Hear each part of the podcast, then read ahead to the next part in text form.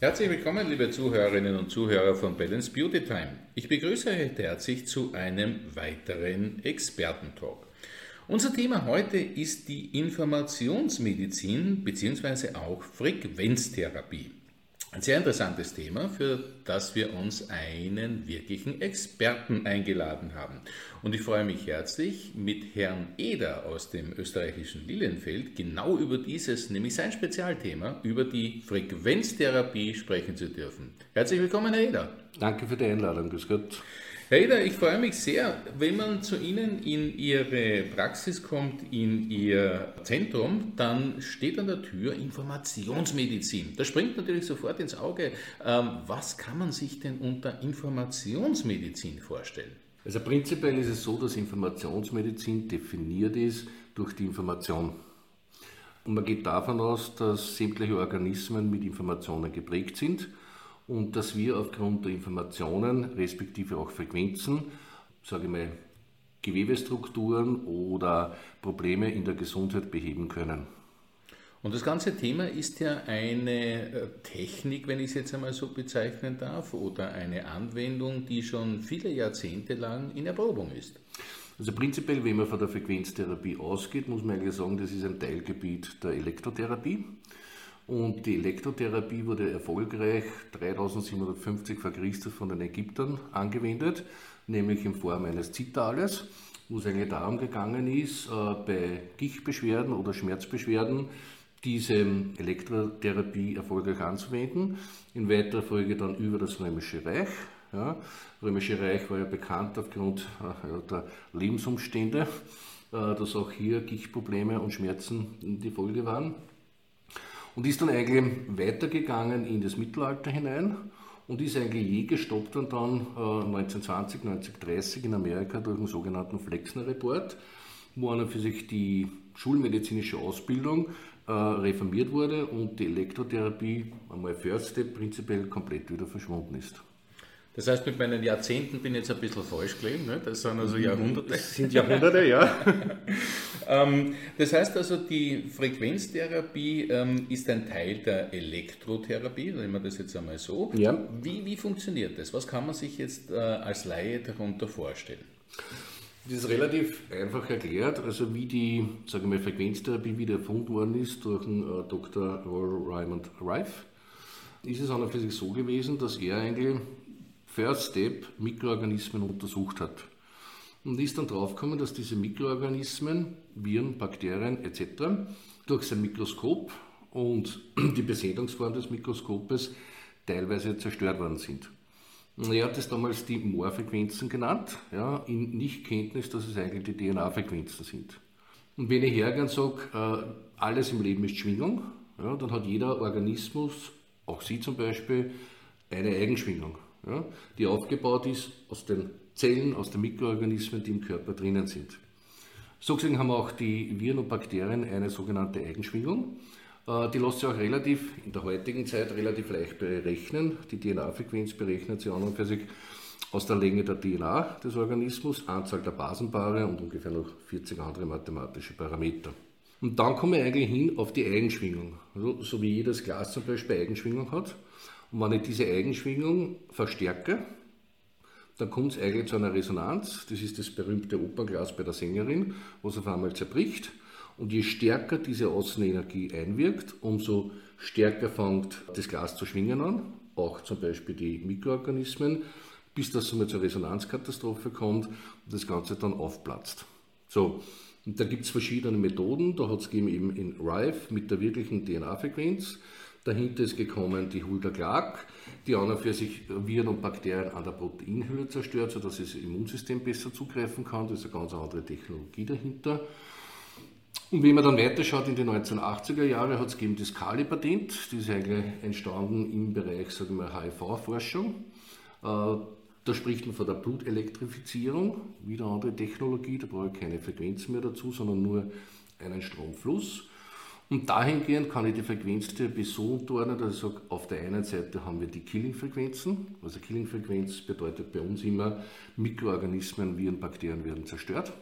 Im Übrigen muss man davon ausgehen, und das ist auch wissenschaftlich bewiesen, dass sehr viele Tumorgeschehen durch Viren und Bakterien verursacht werden. Das wird oder ist bis vor kurzem nur negiert worden. Die Forschung geht aber genau in diese Richtung. Ähm, auf der anderen Seite kann man mit der Frequenztherapie Stimulationsfrequenzen durchführen. Die Frequenztherapie, wenn man es ganz genau haben möchte, ist in der Schulmedizin ja schon lange ein Thema, nämlich in der Schmerzbehandlung, also TENS und PEMF. Und ist eigentlich jetzt ummodelliert worden auf gezielte Anwendungsmethodiken, weil man einfach im Vergleich zu früher die Dinge besser beobachten und messen kann. Das heißt, für mich klingt es jetzt ein bisschen, zum Beispiel, weil Sie von Killing-Frequenzen sprachen, äh, nach einem aktiven Beschuss zum Beispiel dieser Viren und Bakterien. Das heißt, sie werden dadurch wirklich vernichtet. Das wäre das Ziel der Frequenztherapie und wenn das nicht funktioniert, dann hat man an und für sich nur die falschen Frequenzen erwischt. Also wenn man heute mit Therapeuten spricht und sagt, okay, äh, ich habe einen Patienten und da funktioniert die Frequenztherapie nicht, ja, zum Beispiel in der Schmerztherapie, da muss ich davon ausgehen oder sollte man selber überlegen, ob ich wirklich die richtigen Frequenzen erwischt habe. Ich gebe einige Beispiele. Wenn ich heute einen Patienten bei mir habe, der hat Sehschwäche, da gibt es in der kompletten Literatur zig Frequenzen gegen Sehschwäche. Jetzt kann es allerdings auch sein, dass die Sehschwäche beeinflusst wird, zum Beispiel durch eine schlechte Leberfunktion. Und wenn ich dann diese Leberfunktionen nicht mitbehandle oder zumindest mit äh, integriere in Behandlungsplan, dann wir mit den reinen Frequenzen bei Sehschwäche keinen Erfolg haben. Dasselbe ist, es kommen sehr viele Leute her mit äh, Migräne, die sie schon ewig haben. Und da haben wir an und für sich doch gute äh, Quoten von ungefähr 80 Prozent in der Verbesserung, 20 Prozent gar nicht. Respektive deswegen, weil es wie Sie wissen, bei Migräne sehr viele Möglichkeiten gibt, wie Migräne entsteht. Und wie gesagt, es geht auch hier prinzipiell einmal um äh, Schmerztherapie, natürlich, ja, aber auch um die Ursachenbekämpfung und das ist halt manchmal relativ schwierig. Aber genauso in der Schulmedizin. Also ein sehr, sehr komplexes Thema, wo man schon sehr genau wissen muss, in welchen Bereichen man was sozusagen anwenden kann. Da braucht man schon ordentliches, profundes Wissen dafür. Ja, und äh, am liebsten ist es uns auch für sich gemeinsam mit der Schulmedizin, weil auf der einen Seite haben wir mal eine sagen sehr genaue Befundung und in weiterer Folge eine relativ genaue äh, Kontrolle und Verlaufskontrolle. Und es ist natürlich schon so, wenn man sich die Medien anschaut und vor allem gerade das Internet, dann wird ja immer von der Wunderwaffe Frequenztherapie gesprochen. Also wenn man die Medien anschaut, dann ist es so, hast du einen Zappo oder einen Plasmagenerator, lebst du ewig und zufrieden und glücklich und gesund. Das wäre schön. Leider Gottes ist es so, dass die Frequenztherapie eine super komplementäre äh, Therapieform ist, die alternativ immer zur Schulmedizin anzuwenden ist, weil, wie Sie richtig sagen, die Komplexität der Erkrankung doch enorm ist. Und ich warne auch immer wieder vor, sage ich mal, Selbsttherapien und Selbstbehandlungen. Also das zeigt mir jetzt natürlich auch, dass wir hier wirklich bei einem sehr profunden Anwender sozusagen äh, gelandet sind, denn Sie sehen sozusagen nicht die Konkurrenz zur Schulmedizin, im Gegenteil, Sie sehen es als eine ja, erweiterte und unterstützende ähm, Hilfestellung dementsprechend. Äh, das ist vollkommen korrekt. Also wir sehen die Frequenztherapie immer als Ergänzung dazu. Ja. Und wir würden auch anraten, nicht irgendwelche Therapien selbstständig abzusetzen, sogar in Bezug auf die Therapie mit dem Arzt zu sprechen, ja, weil dann hat man einfach in der Kombination mit der Schulmedizin den optimalen Erfolg. Perfekt. Herr Ede, ich habe einmal gehört, es gibt verschiedene Methoden in der Frequenztherapie. Ist das so und ähm, wodurch oder welche sind das und wie, wie unterscheiden sich die? Also prinzipiell, wenn man es genau hernimmt, haben wir einmal die Methodik sage ich mal, der normalen Zapper. Ja. Äh, Zapper-Geräte sind Geräte, die eigentlich Frequenzen übertragen über die Haut an den Körper. Da habe ich natürlich äh, mehrere Einschränkungen. Ich habe einmal den äh, Widerstand, ich habe einmal den Innenwiderstand des Körpers, ja. ich habe den Übertragungswiderstand, also ich habe in Summe ungefähr 2500 Ohm, das ist gemessen. Ja. Dann habe ich die Problematik, dass Zapper immer oder Strom immer den kürzesten Weg und den geringsten Widerstand geht. Das heißt, wenn ich jetzt da die äh, Elektroden äh, über die Hände anlege, dann kann man sich das ungefähr so vorstellen, dass die Wirkung vom Kopf bis ungefähr Bauchnabel geht.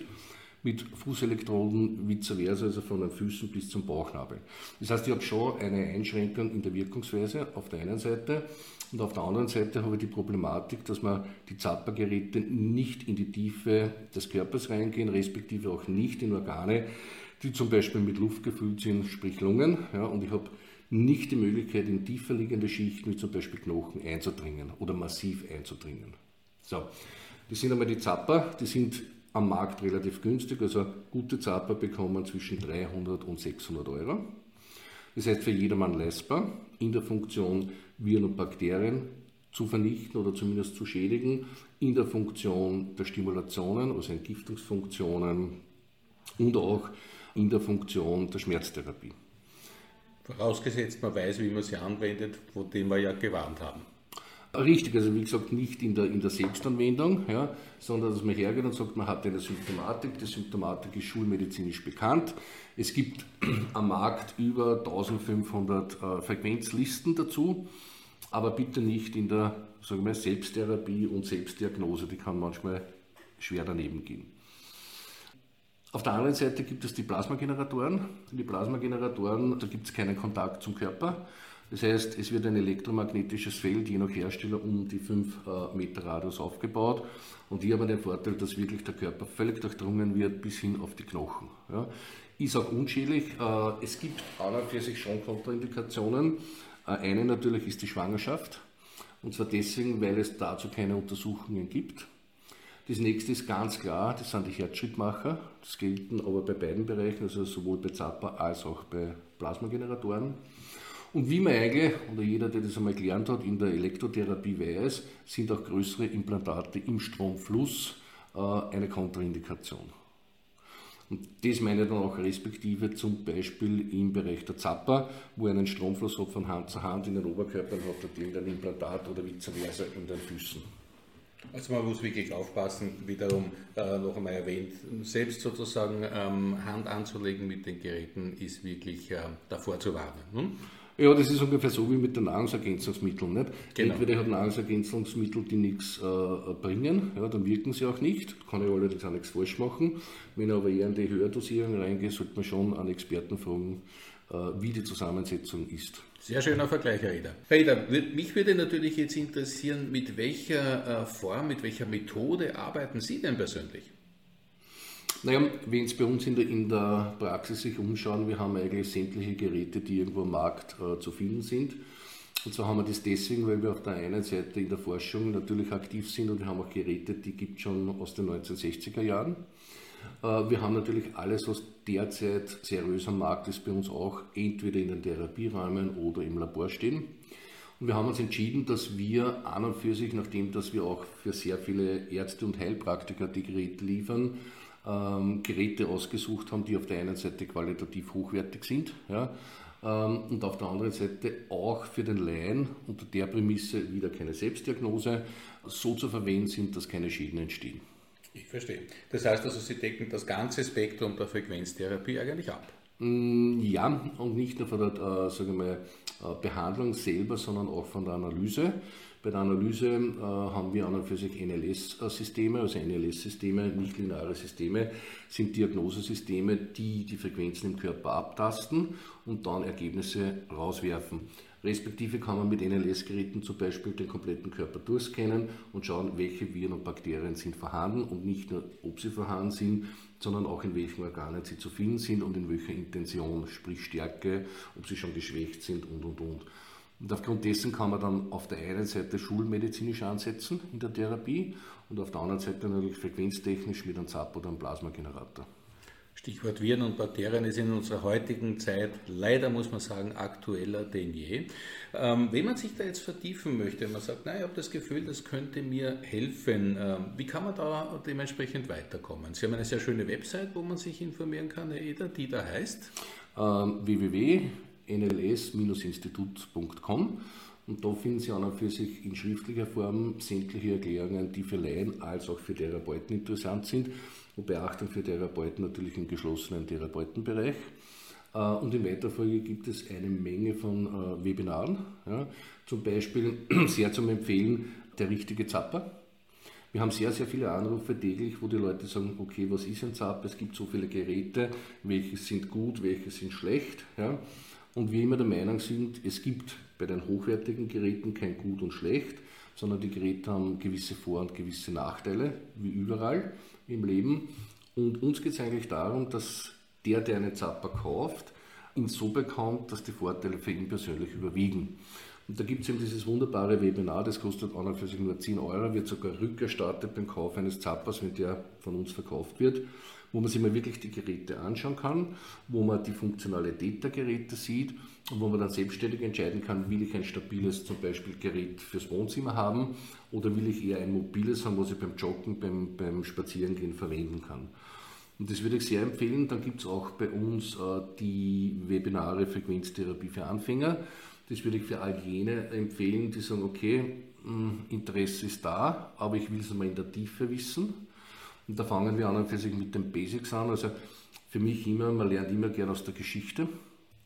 Und ich habe da wunderbar auf 30 Minuten die komplette Geschichte der Elektrotherapie bis hin zur Frequenztherapie, also bis 1920, 1930.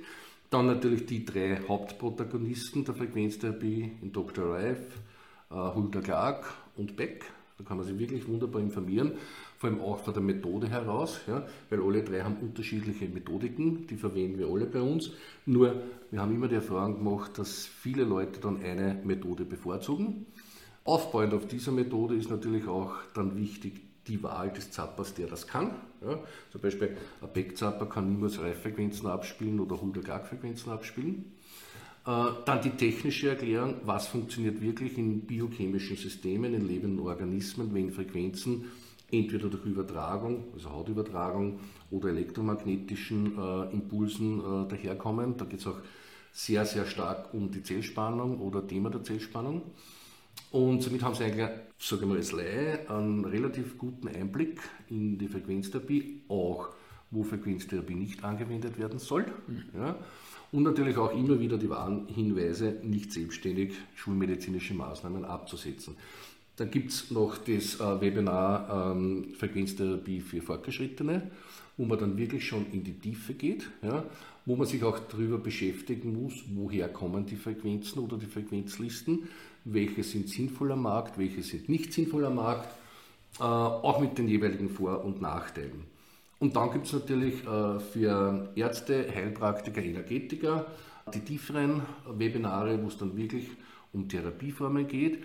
Das ist allerdings für den Laien nicht buchbar, bitte um Verständnis, weil wir wollen eben keine Selbstdiagnosen und Selbsttherapien haben, wo wir aber unsere Erfahrungswerte in der Frequenztherapie anderen Therapeuten äh, zur Verfügung stellen.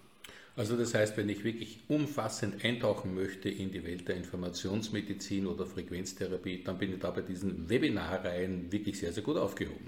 Das glaube ich, weil es sind meiner Meinung nach, oder ich habe wenige gefunden, die überhaupt Webinare zu dem Thema zur Verfügung stellen.